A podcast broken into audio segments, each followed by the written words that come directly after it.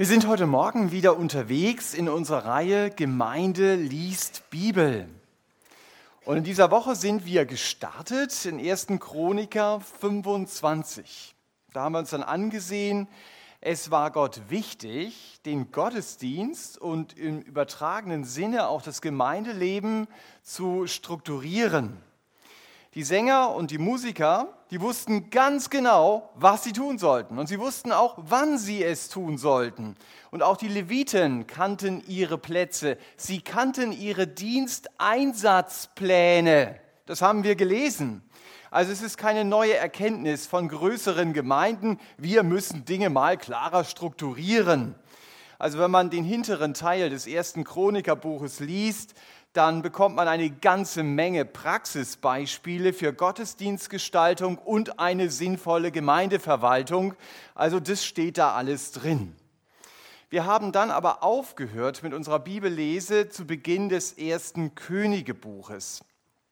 Und da ging es dann um dramatische Konflikte. Da hat es wieder einmal, wie häufig in den Königer- und Chronikerbuche, eben Tote gegeben, als Salomo dabei war, seine Macht als neuer König zu festigen. Ich muss euch sagen, ich fand es nicht so einfach, aus diesen verschiedenen Teilen, die wir da gelesen haben, ein Oberthema zu finden für die Predigt. Und ich bin mir dessen bewusst, dass manches heute Morgen auch abgerundeter hätte sein können. Äh, aber ich habe gedacht, irgendwann so, jetzt ist gut mit Vorbereitung. Für mich waren in dieser Bibellese 1. Chroniker 28 und 29, vor allen Dingen 29 und 1. Könige 2 die entscheidenden Kapitel. Denn hier scheidet der alte König und hier kommt der neue. David stirbt nach 40 Jahren Herrschaft und Salomo setzt sich auf den Thron. Und David weiß auch, dass er jetzt 40 Jahre lang die Fackel des Glaubens getragen hat, auf der Aschenbahn des Glaubens. Und jetzt ist es Zeit, diese Fackel abzugeben. Und deshalb habe ich meine Predigt mit dem Satz überschrieben, gib die Fackel weiter. Das ist wie beim olympischen Feuer. Jeder läuft so eine Teilstrecke mit der Fackel und der gibt sie dann weiter an den anderen und der läuft eben dann die nächste Strecke. Und so trägt auch die Gemeinde Jesu das Feuer des Glaubens, der Begeisterung für unseren Gott durch die Zeiten, durch die Jahre und gibt diese Fackel untereinander dann immer wieder weiter. Manchmal geben wir diese Fackel an die nächste Generation weiter. Also zum Beispiel der Leiter der Kinderarbeit geht und ein neuer kommt. Das ist so ein Generationswechsel. Da gibt man die Fackel weiter. Aber das muss ja nicht nur so sein. Manchmal geben wir die Fackel auch an den weiter, der dann in unserem Dienst folgt. Also, wenn du als Teenie im Kinderdienst mithilfst, dann ist es gut, sich schon mal zu überlegen, an wen gebe ich die Fackel weiter. Es gibt manche Gemeinden, die machen das mit einem Staffelholz und die haben dann tatsächlich ein Staffelholz und das geben sie dem anderen dann weiter dass man überlegt, wer folgt mir in meiner Arbeit, denn du wirst nicht bis zur Rente in der Kinderstunde bleiben. Das ist auch gut so, dass du auch andere Aufgaben übernimmst, aber es wird andere geben, die dir folgen und den Kinderdienst, den wird es auch weitergeben, weil es Kinder gibt und die sind nicht immer automatisch groß geboren, sondern die wachsen langsam heran und deswegen gibt es Kinderdienst. Wem gebe ich die Fackel weiter? Egal, was du in der Gemeinde machst, hast du dir schon mal über deinen Nachfolger Gedanken gemacht? Wer könnte mir in meinem Dienst nachfolgen? Und ich finde, dass wir von Daniel eine ganze Menge, äh, von, nicht von Daniel, sondern von David, eine ganze Menge lernen können, wie er Salomo in den neuen Dienst einführt. Nun, Ihr habt die gesamten Zusammenhänge logischerweise gelesen. Ich weiß auch. Der David hat beim Thema Fackelübergabe auch eine Menge versäumt. Und das ist ja unser Fokus als Deutsche. Wir schauen ja immer darauf, was ist falsch. So sind wir in der Welt bekannt als der Oberlehrer. Äh, aber ich möchte das heute Morgen besonders mal den Fokus darauf legen, was hat David richtig gemacht. Und deswegen beschäftige ich mich heute Morgen mit der Frage, wie hat David die Fackel weitergegeben? Der erste Text, den ich dazu lesen möchte, ist aus dem angekündigten Kapitel aus 1. Chroniker 29 ab Vers 10. Ich lese diesen Text abschnittsweise. Wir schauen uns zunächst mal die Verse 10 bis 13 an. Als ich diese Verse las, habe ich gedacht, das könnte man unter die Überschrift setzen, kühler Norddeutscher begegnet geballter Emotionalität. Also wenn man diesen Text irgendwo liest, würde man sagen, wer hat denn das geschrieben? Also du merkst, hier war jemand begeistert von Gott. Und so lesen wir diesen Text auch.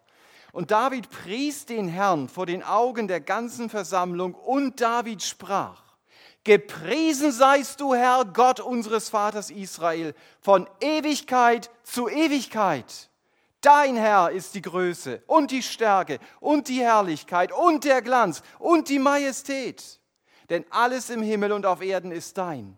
Dein Herr ist das Königtum und du bist über alles erhaben als Haupt. Und Reichtum und Ehre kommen von dir.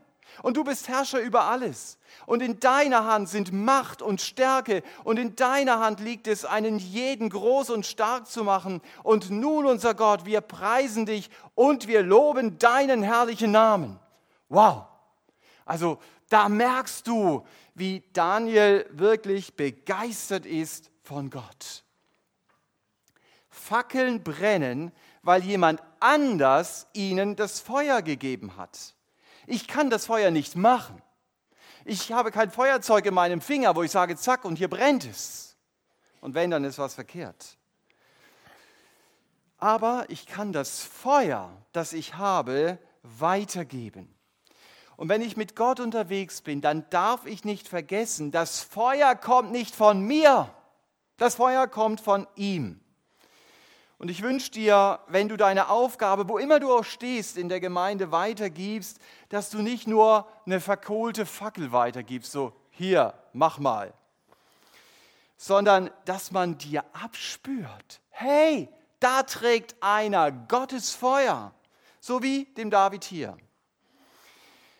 Egal, was ich in der Gemeinde mache, ist wichtig, dass mein Leben für Jesus brennt. Und das wird daran deutlich, dass ich über meinen Gott juble, so wie wir es hier bei David sehen. Und deshalb habe ich diesen Text auch überschrieben mit Juble über Gott. Juble über Gott. Ich denke, das fehlt uns als Christen leider zu oft. Schon eben sagte, wir sehen die Probleme, wir beklagen sie. Aber wir vergessen, dass wir einen Gott haben, der über alles herrscht. Ein Gott, von dem es wörtlich heißt, ihm ist nichts unmöglich. Und wir setzen dahinter in Klammern, außer meine Situation, die kann er leider nicht handeln. Aber ansonsten, ich stimme dem grundsätzlich zu. Du merkst, David ringt hier nach Worten, um zu beschreiben, wie er Gott sieht. Ihr seht es hinter mir steht, dein Herr ist die Größe und die Stärke und die Herrlichkeit und der Glanz und der Majestät. Du merkst, da geht ihm fast die Luft bei aus. Warum mache ich eigentlich meinen großen Gott so klein?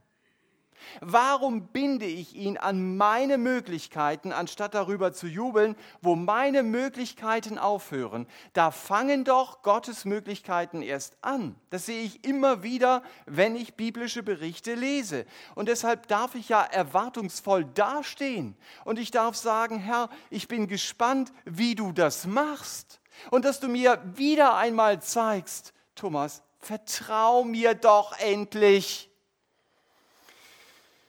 Ich darf mit meinem kleinen Leben dem ganz Großen gehören. Ich habe das Privileg, dass ich mein Leben diesem Gott zur Verfügung stellen darf. Ich muss mein Leben nicht an mich selbst verschwenden. Mein Gott kann das rote Meer teilen. Er kann die Sonne festhalten, damit sie nicht untergeht. Und er kann ein paar Geräusche machen, und eine schlagkräftige Armee nimmt die Füße in die Hand und sieht, dass sie Land gewinnt. Es geht mir so viel Jubel über Gott verloren, wenn ich mich nur auf meine Aufgabe konzentriere. Und wenn ich vergesse, Gott hat mich auserwählt, dass ich ihm dienen darf. Das war dem David hier bewusst. Und deshalb ist es wichtig, dass ich mich beim Bibellesen auch immer wieder mit Gott selbst beschäftige, mit seiner Größe, dass ich über ihn staune. Wir können doch begeistert sein von Gott, von dem David hier sagt, du bist über alles erhaben als Haupt. Über dir gibt es niemand anderes. Das heißt, es gibt niemanden, der meinen Gott toppen kann. Wenn der Jubel über Gott mein Leben prägt, dann wird es auffallen. Und dann werden auch andere Christen begreifen, mein Gott handelt und ich darf dabei sein und ich darf erleben, wie dieser Gott handelt. Wenn du deine Aufgabe, die du hast, weitergeben willst, dann ist es also ganz wichtig zu zeigen, es ist nicht nur meine Aufgabe, die ich habe, es ist Gottes Auftrag. Und in genau diesem Auftrag darf ich diesen Gott erleben, der mich verändert und der auch andere Menschen verändert. Vielleicht sehen wir Aufgaben in der Gemeinde mehr als Last, so nach dem Motto, irgendeiner muss es ja machen. Und ich hatte die schlechteste Ausrede. Mensch, denk nicht so über deine Aufgabe. Mach's wie David. Bevor er seine Fackel weitergibt, macht er sich noch einmal bewusst, ich bin im Auftrag Gottes unterwegs. Gott selbst hat mir diesen Auftrag gegeben und wenn er mir diesen Auftrag gegeben hat, dann wird er mir auch die Kraft geben, diesen Auftrag auszuführen. Mensch, das ist echt peinlich, dass Staubsaugervertreter viel überzeugter sind von ihrem Produkt als ich von meinem Gott, wenn man mich so reden hört. Aber wenn ich eine Fackel weitergeben will, und nicht deutlich machen kann, es ist Gottes Feuer, dass du jetzt ein paar Meter in deiner Glaubenslaufbahn weitertragen darfst, dann werde ich logischerweise auch nicht viele Abnehmer finden. Wenn du sagst, du hast eine schwere Aufgabe, ich bin froh, dass ich sie nicht mehr machen muss, willst du diese Fackel, dieses Holz nicht nehmen. Also für diejenigen, die das olympische Feuer weitertragen, da ist es eine Ehre. Hey, ich bin daran beteiligt, ich darf dieses Feuer weitertragen. Und genauso sollte es für uns als Christen auch eine Ehre sein, Gottes Feuer weitertragen zu dürfen. Also wenn du deine Fackel weitergibst, dann mach hier wie David. Erzähl davon, wie du Gottes Größe erlebst, gerade in deinem Dienst und vielleicht sagst du, sorry, hab gar nicht so viel von Gottes Größe erlebt, dann bleib da nicht stehen, sondern dann sag, Herr Jesus, ich habe das nicht erlebt, aber ich will es erleben. Bitte schenk es mir, dass ich erlebe, wie du durch mich handelst. Das darf ich doch beten. Kommen wir zum zweiten Text. Nach Juble über Gott in 1. Chroniker 29, Vers 14 bis 18. Brauchen längeren Anlauf dazu. Der Text heißt, David sagt hier, denn wer bin ich? Also nachdem er auf Gott geschaut hat, schaut er jetzt auf sich. Denn wer bin ich und was ist mein Volk, dass wir imstande waren, auf solche Weise freigebig zu sein? Denn von dir kommt alles und aus deiner Hand haben wir dir gegeben. Denn wir sind Fremde vor dir und Beisassen wie alle unsere Väter. Wie ein Schatten sind unsere Tage auf Erden und es gibt keine Hoffnung. Herr unser Gott, diese ganze Menge, die wir bereitgestellt haben, um dir ein Haus zu bauen für deinen heiligen Namen, von deiner Hand ist sie, und das alles ist dein. Ich habe erkannt, mein Gott, dass du das Herz prüfst und an Aufrichtigkeit hast du gefallen. Ich nun in Aufrichtigkeit meines Herzens habe ich das alles bereitwillig gegeben und ich habe jetzt mit Freuden gesehen, dass auch dein Volk, das sich hier befindet, dir bereitwillig gegeben hat. Herr Gott unserer Väter, Abraham, Isaak und Israel, bewahre dieses für ewig als Streben der Gedanken im Herzen deines Volkes und richte ihr Herz zu dir. Feuer verbreitet Licht. Und der Jesus sagt einmal zu seinen Nachfolgern, ihr seid das Licht der Welt. Das sagt er doch nicht, weil wir so starke Leuchten sind. Wir können in dieser Welt nur wie ein Licht sein, weil der Herr Jesus durch uns lebt. Und die Menschen sollen sein Leben in unserem Alltag sehen und auch in unserem Dienst. Also nicht nur so einen rauchenden Holzstab, sondern eine brennende Fackel, die wir weitergeben wollen. Und das heißt doch, in mir brennt die Sehnsucht für Jesus und wie Jesus zu leben. Deshalb habe ich den Abschnitt mal mit diesem Satz überschrieben. Finde ich sehr herausfordernd. Lebe wie Jesus. Da merkst du, wow, da ist jede Menge Luft nach oben. Aber es ist schlecht, wenn Überschriften so sind, dass du denkst, naja, das, das habe ich schon lange erreicht oder so. Aber so steht es in 1. Johannes 2, Vers 6, da heißt es, wer sagt, dass er mit Jesus verbunden ist, der ist verpflichtet, so zu leben, wie Jesus gelebt hat. Wow. NGÜ. Wer sagt, dass er mit Jesus verbunden ist, der ist verpflichtet, so zu leben, wie Jesus gelebt hat. Das heißt, ich bin, wenn ich die Fackel trage, logischerweise ein Vorbild für andere. Vorbild bin ich immer. Die Frage ist nur, welches. Paulus sagt es mal den Korinthern, 1. Korinther 11, Vers 1, seid meine Nachahmer, wie ich auch Christi Nachahmer bin. Also die Leute sollen sein Leben anschauen und durch sein Leben hindurch sehen sie den Herrn Jesus und sie sollen in seinem Leben Jesus sehen. Das ist Gottes Ziel. Und ich habe diese Überschrift über diesen alttestamentlichen Text gesetzt, weil wir hier bei David ein Prinzip entdecken, das das bestimmende Prinzip im Leben des Herrn Jesus war. David hat nämlich hier mit dem Volk zusammen für den Tempelbau Geld gespendet. Er hat gegeben und damit hat er gezeigt, ich habe diesen Gott lieb. Und woran wird das sichtbar? indem ich gebe. Es muss nicht unbedingt Geld sein, aber es geht um das Prinzip des Gebens. Gottes Liebe wurde daran sichtbar, dass Gott gab. Berühmtester Vers der Bibel, Johannes 3, Vers 16. Gott gab seinen Sohn. Der Vers redet von der Liebe und in einem Atemzug redet er auch vom Geben. Ich erkenne die Liebe des Herrn Jesus, weil der Herr Jesus sein Leben für mich gab. Liebe und Geben gehören zusammen. Wer den anderen liebt, der wird nicht zuerst seinen eigenen Vorteil suchen, sondern er gibt. Deswegen sagt der Herr Jesus auch, geben ist seliger als nehmen. Geben ist das, was Gott gefällt. Durch Geben werde ich Gott ähnlicher. Wobei das sollte man auch betonen, Christsein ja damit anfängt, ich lasse mich von Gottes gebender Liebe beschenken.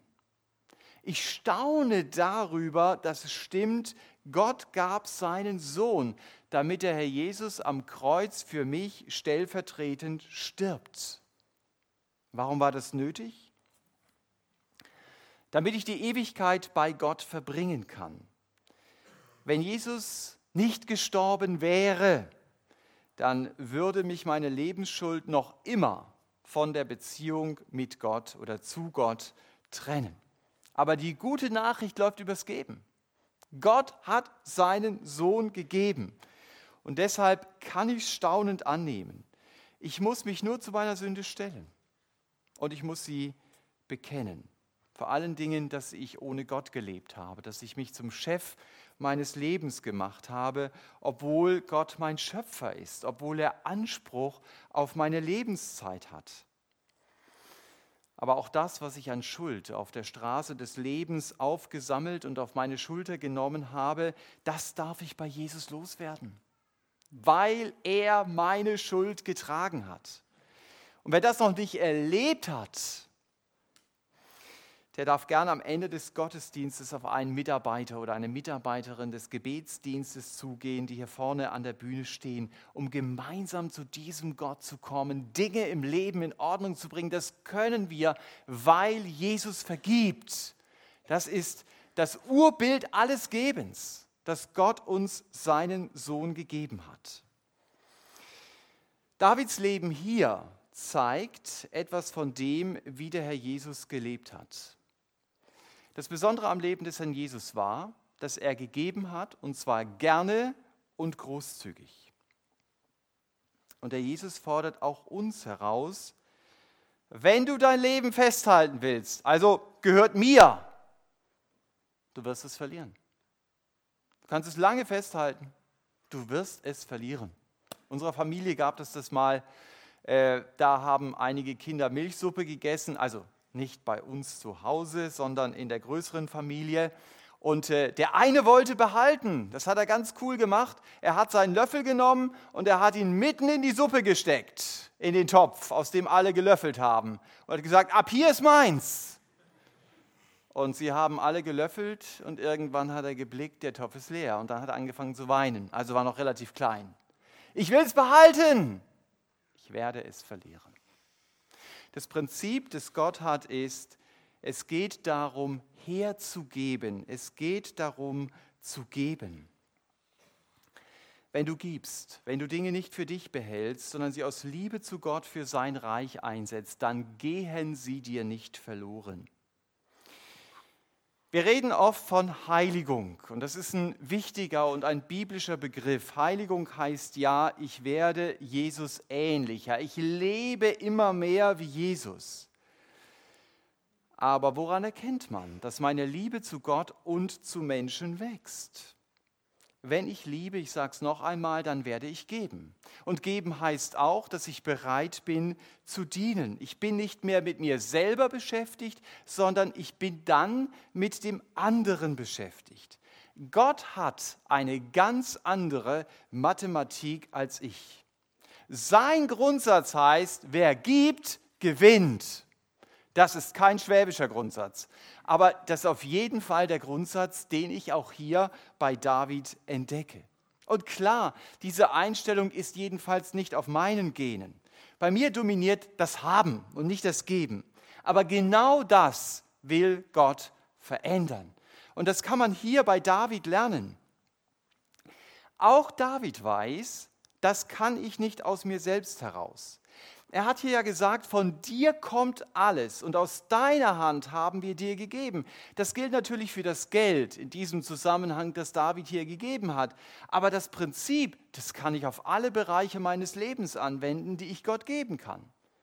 Ich denke an Zeit, ich denke an Kraft, an Ideen, an Begabungen. Das sind doch Dinge, die hat Gott mir geschenkt. Und deshalb soll ich mich doch nicht wie so ein kleiner Möchtefürst gern aufführen, ja, der sagte, ich verbrauche Gottes Geschenke für mich. Nein, gib sie her. Gib sie ihm. Gott sagt, hey, hallo, ich will dich gebrauchen, damit meine Sache in dieser Welt vorwärts gebracht wird. Was machst du mit deiner Zeit? Was machst du mit deinem Geld? Was machst du mit deiner Kraft? Und Gott erwartet das doch gar nicht, dass ich mich jetzt anstrengen muss und das irgendwie einsetzen muss. Vergiss es, geben ist nicht unser Leistungssport. Aber das ist etwas, was Gott in meinem Leben verändern möchte. Gott will mir die Augen für den anderen öffnen. Er will mir die Kraft geben, loszulassen. Zuerst mich selbst und dann erst, was ich habe. Und dann wird Gottes Liebe auch in meinem Leben sichtbar. Lass dir von Gott selber klar machen, in welchem Lebensbereich Gott von dir möchte. Du sollst ihm ähnlicher werden und geben. Und ich betone es noch einmal, nicht einfach nur geben. Paulus schreibt es einmal sogar wörtlich, gebt euch selbst zuerst Gott. Das ist das Erste. Und dann gebt erst das, was Gott euch aufs Herz legt. Wenn ich eine Fackel weitergebe, dann muss also der Empfänger verstanden haben, das ist kein Stock, den ich in den Schrank stellen soll, das ist eine Fackel, mit der ich laufen soll. Und das kann anstrengend werden, menschlich gesprochen. Ja, kann es. Äh, aber auch andere Dinge sind anstrengend. Aber es ist auch eine Fackel, die ich weitergeben kann. Eine Fackel, durch die ich andere motivieren kann, auch in die Gänge zu kommen auf dem Weg mit Jesus. Und nicht mehr ständig auf der Stelle zu treten. Egal welcher Bereich das ist. Das kann Gebet sein, das kann praktischer Dienst sein, das kann geistlicher Dienst sein, das kann Dienst sein, in dem ich Beziehungen stärke. Ich soll mich bewegen und geben. Das ist das, was ich hier von David lerne. David sagt, wir haben nur das weitergegeben, was du uns gegeben hast. Es ist also nichts eigenes. Wenn unsere Kinder von uns Geld bekommen und sie kaufen uns etwas davon, dann freuen wir uns trotzdem. Wir sagen nicht, oh ja, das, das war ja mein Geld, mit dem du das kaufst, warum hast du es dafür ausgegeben? Genauso ist es bei Gott. Er gibt uns Dinge, die kommen doch von ihm. Und wenn wir sie ihm zurückgeben, dann freut er sich darüber. Wir dürfen sie auch für ihn und vor allen Dingen für ihn einsetzen. David gibt also die Fackel weiter, das haben wir in diesem ersten Punkt gesehen, indem er seine Begeisterung für Gott weitergibt. Das ist mal das Erste. Aber David gibt auch seine Einstellung weiter und diese Einstellung heißt, ich will durch meinen Dienst meine Liebe zeigen, indem ich gebe und indem ich diene. Es ist in den seltensten Fällen aber sinnvoll, jemandem die Fackel zu geben und ihn damit allein zu lassen. Drück ihm die Fackel in die Hand, sag auf, sage, pass auf, dass du deine Finger nicht verbrennst und jetzt tschüss. Wichtig ist, jemanden zu begleiten und das macht auch der David. Ab Vers 19 sagt er hier bis Vers 25, und meinem Sohn Salomo gib ein ungeteiltes Herz, deine Gebote, deine Zeugnisse und deine Ordnungen zu beachten und das alles zu tun und in den Palast und den Palast zu bauen, den ich vorbereitet habe. Und David sagte zu der ganzen Versammlung, preist doch den Herrn euren Gott. Und die ganze Versammlung pries den Herrn, den Gott ihrer Väter, und sie verneigten sich und warfen sich nieder vor dem Herrn und vor dem König. Und am folgenden Tag brachten sie Schlachtopfer dem Herrn dar, und sie opferten dem Herrn Brandopfer. Tausend Stiere, tausend Widder, tausend Lämmer und ihre Trankopfer und Schlachtopfer in Menge für ganz Israel. Und sie aßen und tranken vor dem Herrn an jenem Tag mit großer Freude. Und sie machten Salomo, den Sohn Davids, zum zweiten Mal zum König und ihn salbten, und ihn salbten sie dem Herrn, dem Fürsten und Zadok zum Priester. So setzte sich Salomo auf den Thron des Herrn als König anstelle seines Vaters David, und er hatte gelingen, und ganz Israel gehorchte ihm. Und alle Obersten und die Helden und auch alle Söhne des Königs David unterwarfen sich dem König Salomo. Und der Herr machte Salomo überaus groß vor den Augen von ganz Israel, und er gab ihm Macht der Königsherrschaft und gab ihm Majestät der Königsherrschaft, wie sie vor ihm bei keinem König über Israel gewesen war. Ich habe diesen Abschnitt überschrieben mit dem Satz, fördere andere. Das Erste, was David macht, ist, er betet für Salomo. Wenn wir als Eltern nicht für unsere Kinder beten, wer bitteschön soll es dann sonst tun? Das ist das Beispiel das David hier gibt.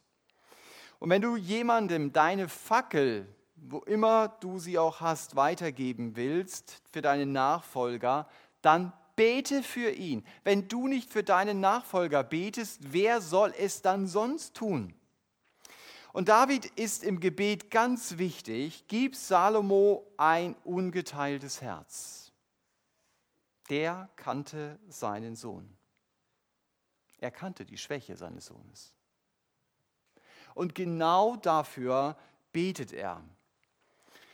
In 1. Könige 11 werden wir dann noch lesen, seine Frauen neigten sein Herz anderen Göttern zu, so war Salomos Herz nicht ungeteilt bei dem Herrn, seinem Gott, wie das Herz seines Vaters David. So war sein Herz nicht ungeteilt bei dem Herrn, seinem Gott. Herr, gib mir ein ungeteiltes Herz. Das ist ein so wichtiges Gebet für uns selbst und auch für andere. Jakobus sagt es mal in Kapitel 1, ein doppelherziger Mann.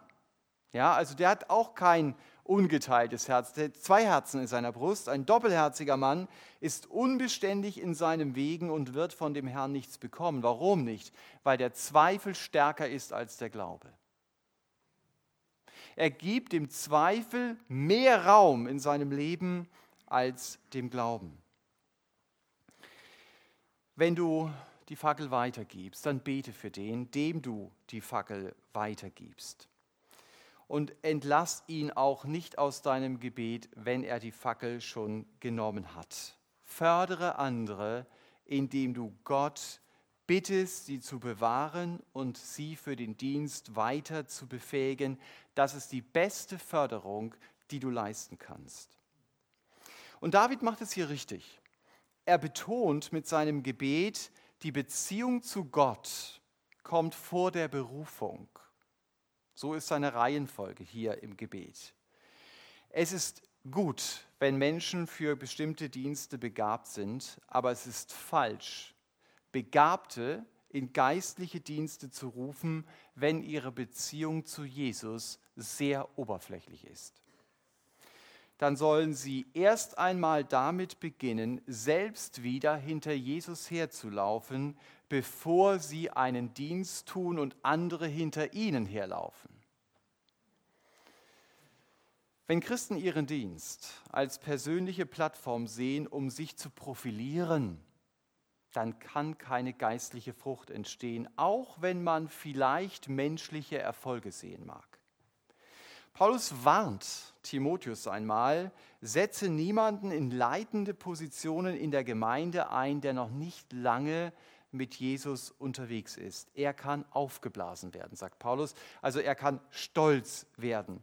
Und deshalb ist es gut, für ein gehorsames Herz zu beten, wie David es hier macht.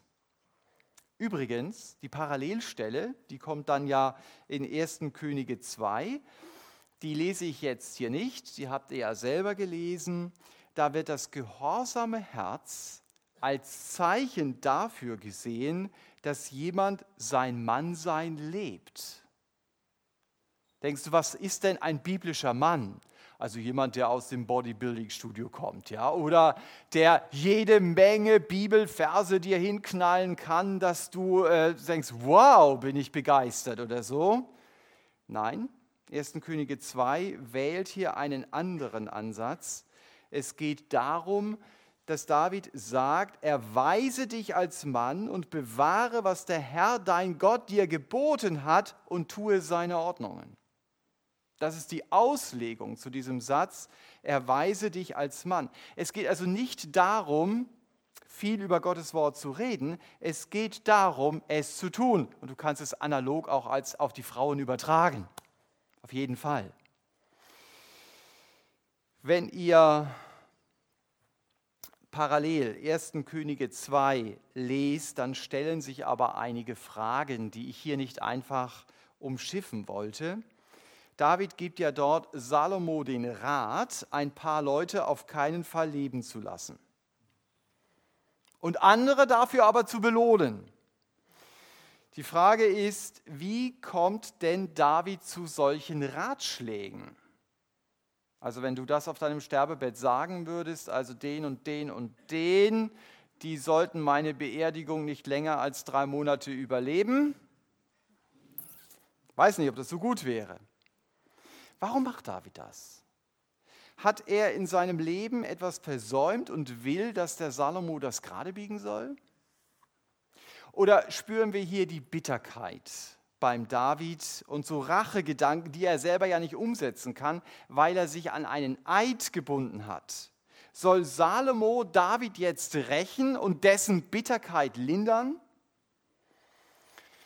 Ich sage es euch ganz ehrlich, ich weiß nicht so genau, wie ich diese Passage in 1. Könige 2 bewerten muss. Ich kann mich darauf retten, dass ich sage, man muss auch nicht alles bewerten.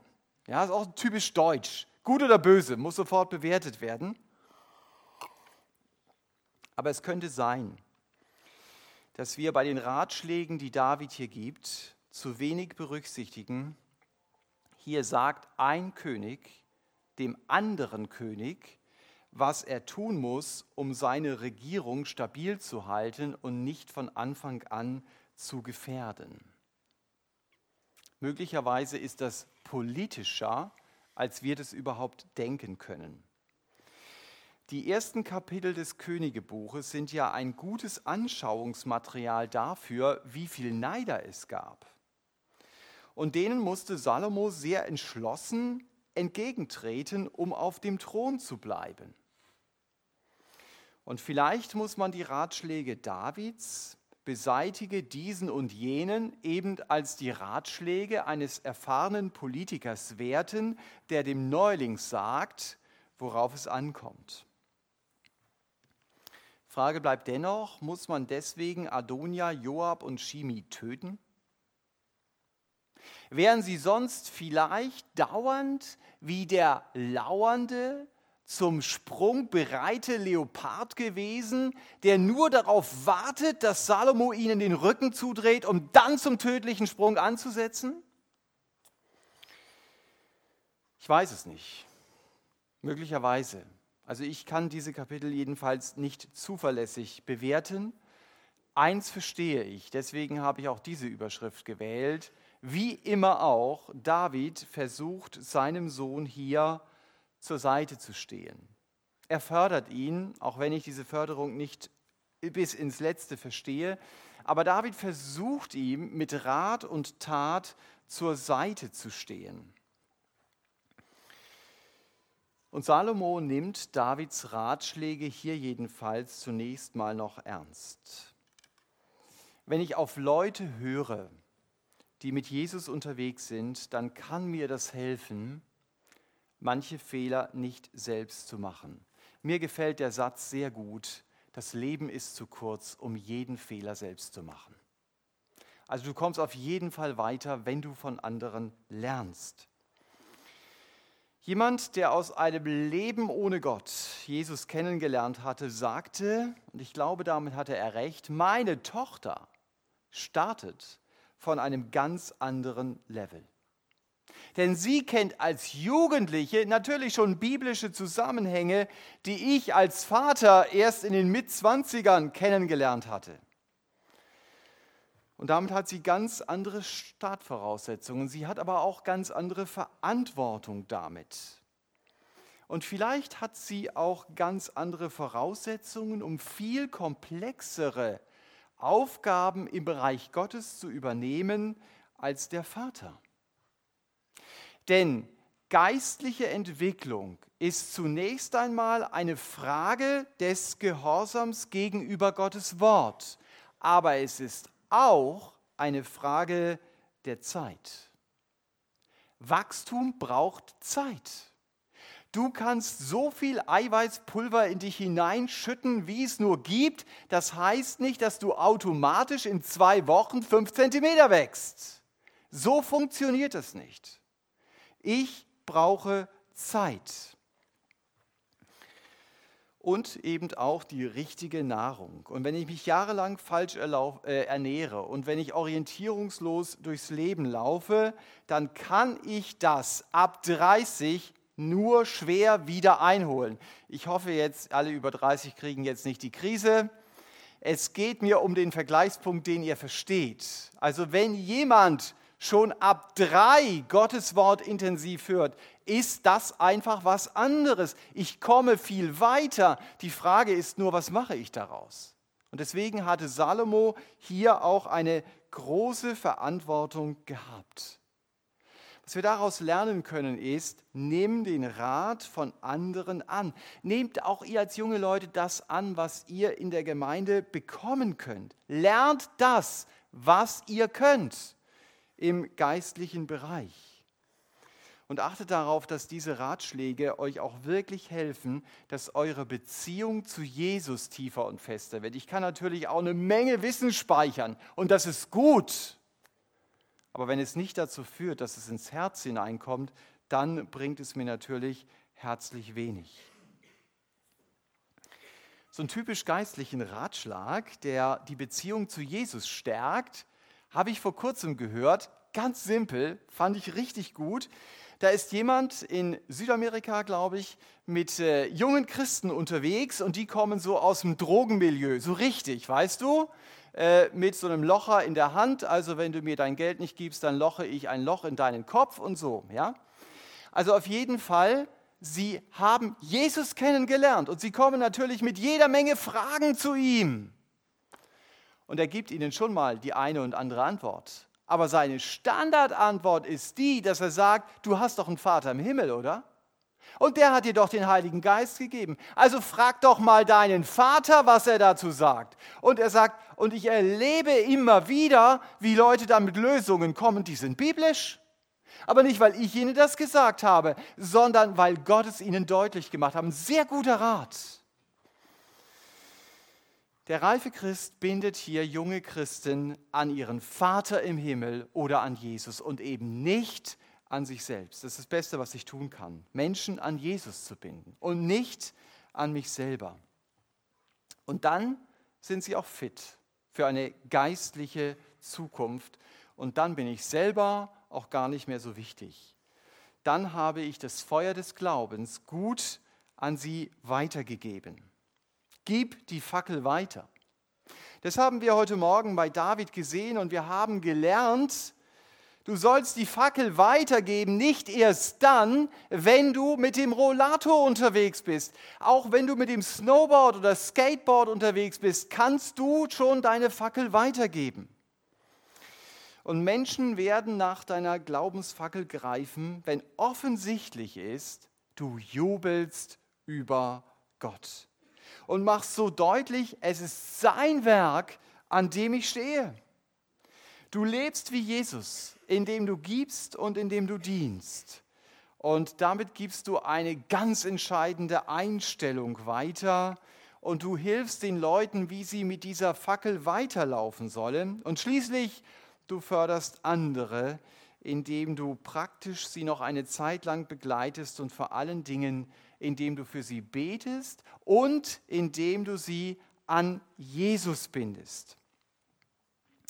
Wenn wir gleich still werden, um mit Gott persönlich das zu besprechen, was uns in der Predigt wichtig geworden ist, dann könnte dieser Text, den Steve Green mal gesungen hat, uns eine Hilfe sein, um das auszudrücken, was wir Gott sagen wollen. Ich habe ihn, das seht ihr hier schon, sehr frei übersetzt mit äh, masoretischen Anmerkungen für die, die nicht so gut Englisch können. Aber du kannst die Sätze zu deinem persönlichen Gebet machen. Und ich sage es noch einmal, wenn du keine persönliche Beziehung zu Jesus hast, dann darfst du auch am Ende des Gottesdienstes hier nach vorne kommen zu denen, die hier mit dir gerne beten möchten, zu dem beten möchten, der das Feuer des Glaubens, die Fackel des Glaubens in uns wirken möchte. Amen.